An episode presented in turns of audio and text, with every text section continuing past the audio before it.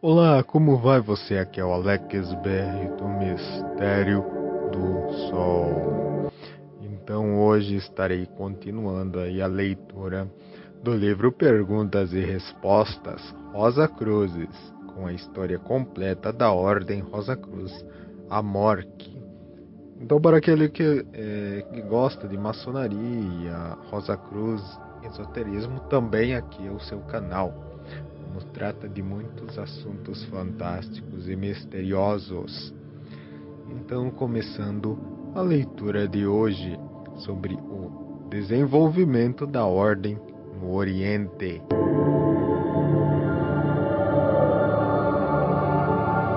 No final do primeiro período da história da fraternidade, que terminou com a, transição de Amenhotep IV ou chamada também de Akhenaton, em 1350 a.C., havia somente uma assembleia secreta que se reunia no templo de El Amarna. Eram então 410 fratres e sorores, inclusive os oficiais da loja e os membros do Conselho Supremo. Há anos haviam sido elaborados planos para o estabelecimento de outras assembleias ou lojas em vários países. Entretanto, nos países em que poderia ter sido fundada uma loja por um dos egípcios que para eles tivesse viajado, campeava a guerra e condições e quer dizer, e as condições né, eram desfavoráveis a qualquer instituição desse gênero. Os gregos viajavam para o Egito, a fim de estudar suas filosofias e se familiarizar com a sua sabedoria. Muitos deles buscavam admissão na ordem, porém, a julgar por várias decisões do conselho, não eram aceitos devido à sua falta de preparo. Benedictus Figulus, né, um membro da ordem, que fez um estudo bastante exaustivo do seu desenvolvimento, escreveu, aproximadamente no ano de 1680, AM, ou seja, ano do mundo, é, presumivelmente contada a partir de 4004 a.C., os gregos viajavam para a Caldeia e o Egito para aprender essa filosofia. Mas após aprenderem um pouco, tornavam-se tão é, enfatuados e orgulhosos que confiavam em seu próprio discernimento mais do que convinha é, então parece que este era o resultado que o conselho né, mais receava naquela época, exatamente como ocorre hoje, é, hoje em dia. Né? Muitos indivíduos se mostram ansiosos para assimilar os princípios é, fundamentais e, em seguida, acreditando é, mentalmente capazes de edificar uma estru é, estrutura filosófica sobre esses princípios. Né? Então deixam de ser estudantes e se tornam imediatamente instrutores, adotando cada qual uma filosofia ou um, ismo né? diferente, incompleto e errôneo. Naturalmente, toda escola de filosofia tem os seus é, dissidentes, mas o dissidente é o indivíduo que diverge dos ensinamentos oficiais tão somente em função de um conhecimento completo dos mesmos, de modo que a ele podemos recorrer de vez em quando em busca de crítica construtiva e sugestões. Devemos é, nos precaver contra é, o estudante presunçoso que se é, sobrepõe aos seus companheiros e projeta sua inteligência, seu discernimento superior, entre aspas, acima do sazonado saber de seus mestres. Então, durante muitos anos, a ordem se desenvolveu muito pouco. Amenhotep IV deixou a obra nas mãos de competentes preceptores e assim, à medida que os anos passavam, alguns candidatos eram admitidos e iniciados, enquanto os grandes ensinamentos estavam sendo transcritos né, em forma simbólica, num alfabeto secreto especial. Não tendo Amenhotep IV deixado descendentes masculinos, foi ele sucedido por seu genro, né, como faraó. Por isto, ao término é, da 18ª dinastia, a religião de Amon tinha sido novamente estabelecida, enquanto os sonhos e as esperanças do nosso mestre eram confinados à ordem e à sucessão de seus instrutores. Então, durante a 19 dinastia, sob os reinados de Sete I e Ramsés II, foi a ordem considerada tolerada no Egito, porém gradativamente manifestou-se um ressentimento contra o seu poder secreto, entre aspas, de modo que se tornou é, necessário reduzir cada vez mais é, a sua, quer dizer, reduzir cada vez mais a extensão de sua atividade. Então, afortunadamente, na época da transição de Amenhotep IV, havia na ordem um sábio chamado Hermes. Tão grande era sua sabedoria e, além disto, tão místicos eram seus muitos escritos, pros, é, propositadamente velados de modo a serem úteis somente para nos futuros, quer dizer, para os futuros iniciados, que os profanos é, posteriormente tornaram-no né, um mito. Assim é que, hoje em dia, existem pessoas que tentam né, identificá-lo como é, com o deus egípcio Thoth. Não obstante, o autor tem o prazer de afirmar agora algo que jamais foi revelado em forma impressa e que tem intrigado os pesquisadores durante séculos. A data do nascimento de Hermes Trismegistus, né, o homem que foi três vezes grande. É que uma nota de observação né, fala que o Dr.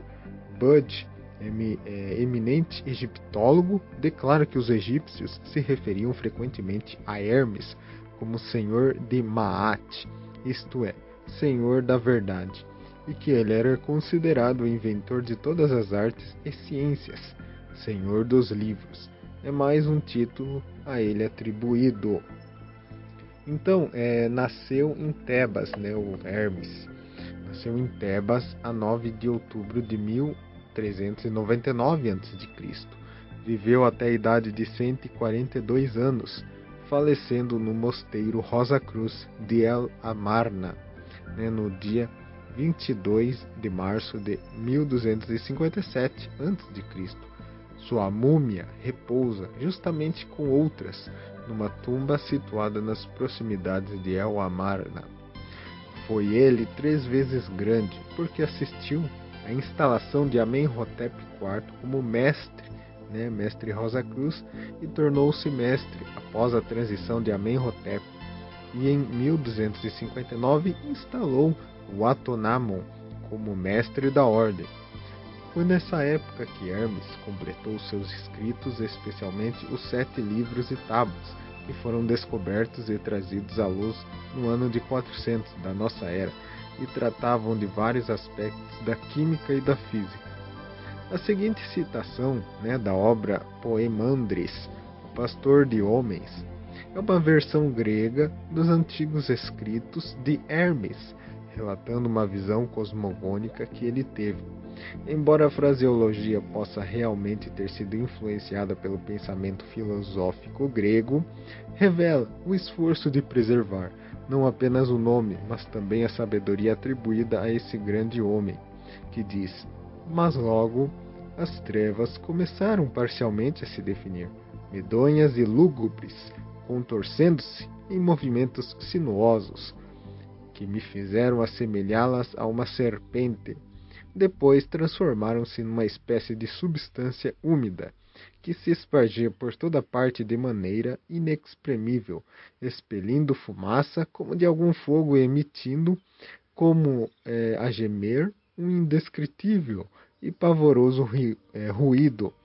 E em seguida é, dessa substância partiu um clamor indistinto, como se fosse uma voz de fogo, Logo após, provindo da luz, uma sagrada palavra, né, o Logos, sobre ela repentinamente atuou. Então, dessa substância úmida, puro fogo foi arremessado para o alto. leve, rápido e vivo era ele.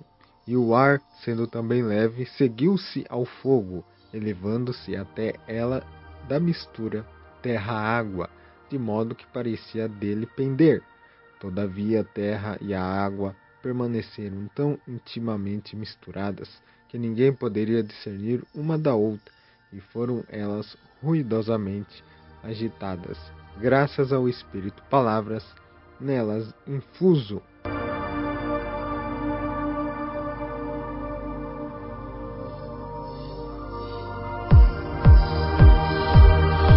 Em 1203, alguns fratres da ordem, que pertenciam ao grau dos Illuminati, foram incumbidos de se dirigir a outros países para difundir a doutrina secreta, estabelecendo outras lojas. Era bastante evidente que o Egito estava para sofrer uma devastação e que sua grande sabedoria poderia se perder.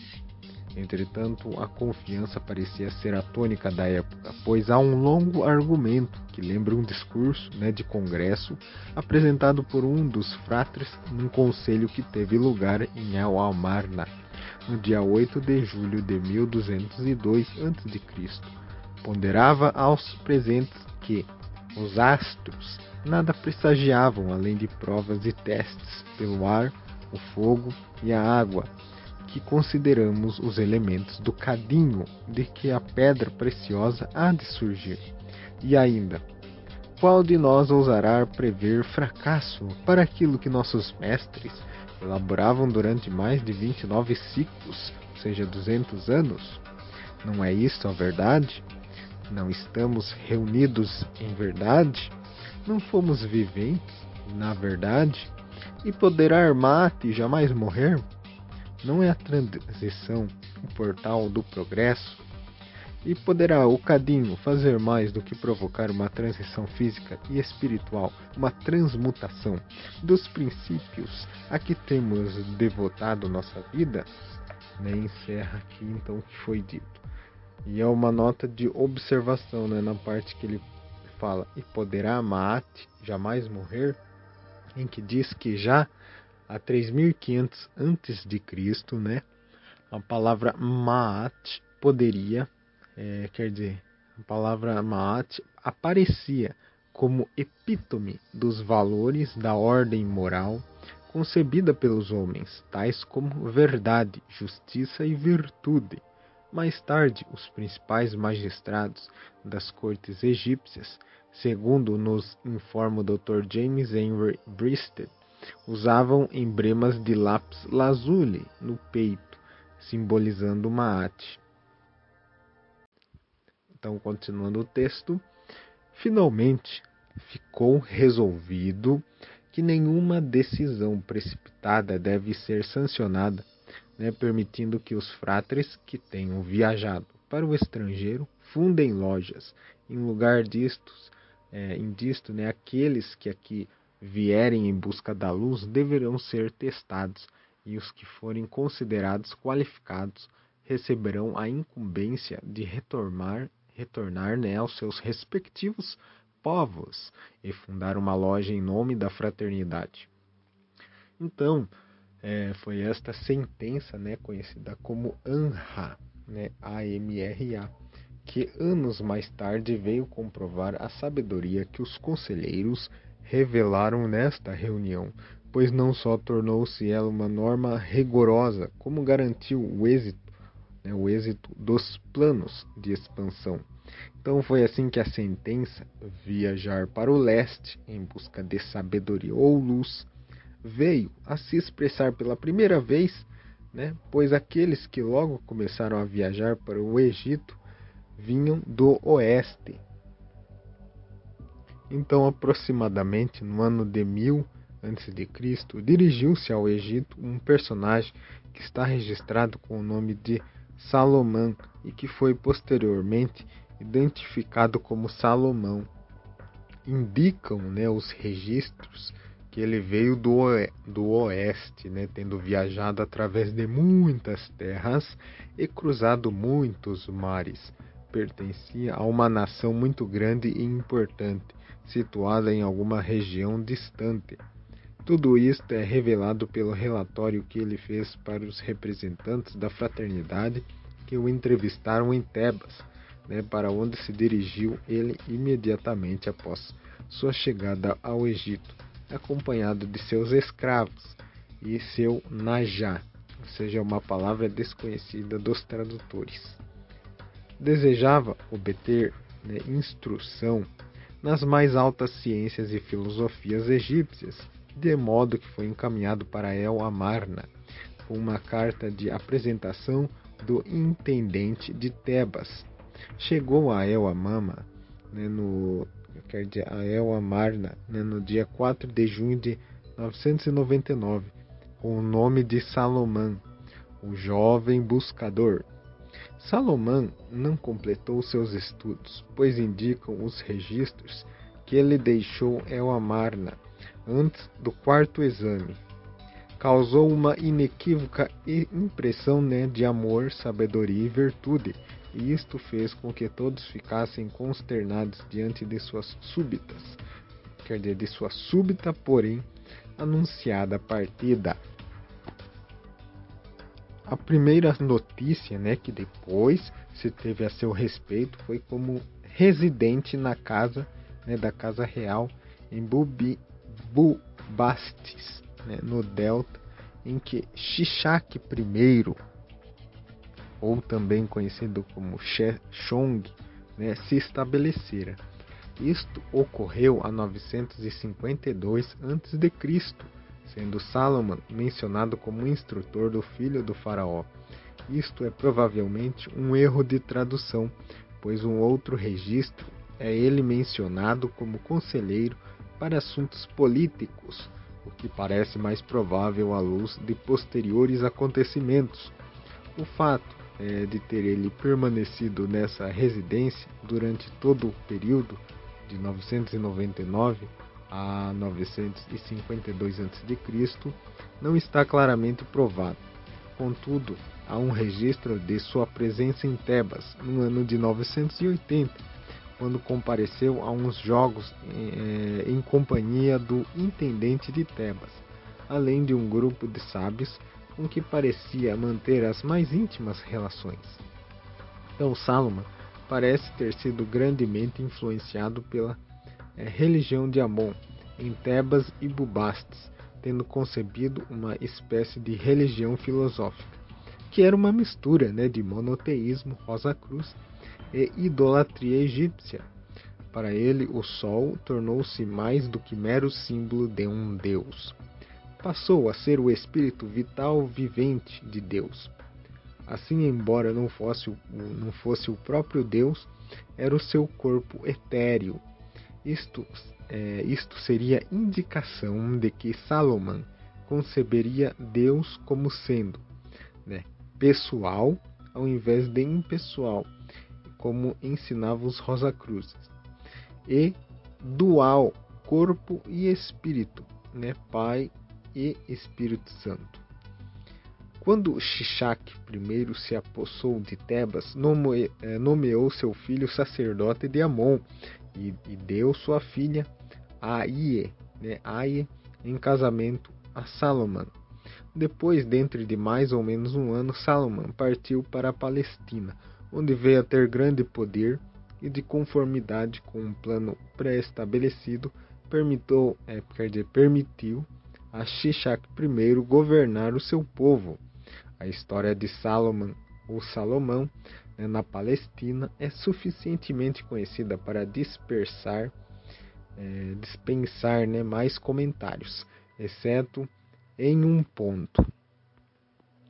Com cinco anos de governo na Palestina, completou Salomão a construção de um templo destinado a abrigar uma sociedade ou fraternidade nos moldes daquela que encontra em El Amarna, um estudo das plantas e vistas de corte do chamado é, Tempo de Salomão mostra que ele era não apenas tipicamente egípcio em arquitetura e decoração, mas copiado né, do templo místico de El Amarna, até mesmo na posição do altar, com a exceção de que as estruturas né, laterais que faziam do prédio original uma cruz, foram eliminadas no projeto de Salomão.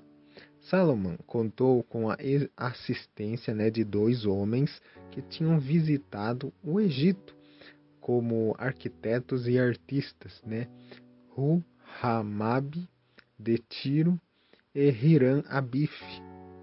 A fraternidade de Salomão era atentamente vigiada pela fraternidade do Egito, que mudara novamente sua sede para Tebas, devido a transformações políticas e incursões bélicas ao território de El Amarna, que afinal reduziram toda a, a comunidade a ruínas.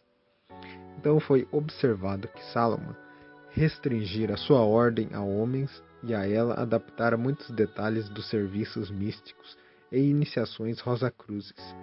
A princípio, acreditou-se que ele requereria carta é, patente né, à grande loja de Tebas para tornar né, a sua obra um ramo da Rosa Cruz. Entretanto, tornou-se evidente, antes que tivesse lugar a primeira assembleia, que ele não estava abraçando a filosofia Rosa Cruz, pois usava o sol como símbolo exclusivo de sua ordem.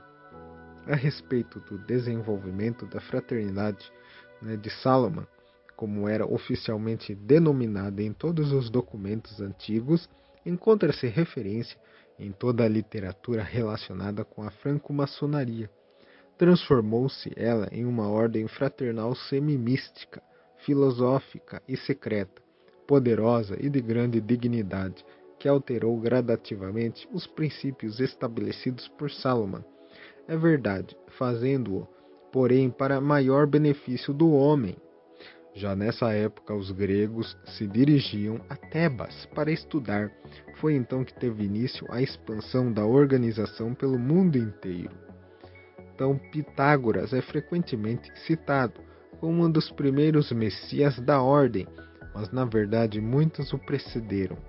Entre os primeiros que se tornaram famosos na ordem havia Solon, né, que foi o primeiro capelão, capelão que não era egípcio. Ingressou ele na ordem em 618 a.C. e foi um verdadeiro Messias até a sua transição em mil, quer dizer, em 550 a.C tendo-nos legado algumas das mais belas e inspiradoras preces jamais proferidas por uma alma piedosa.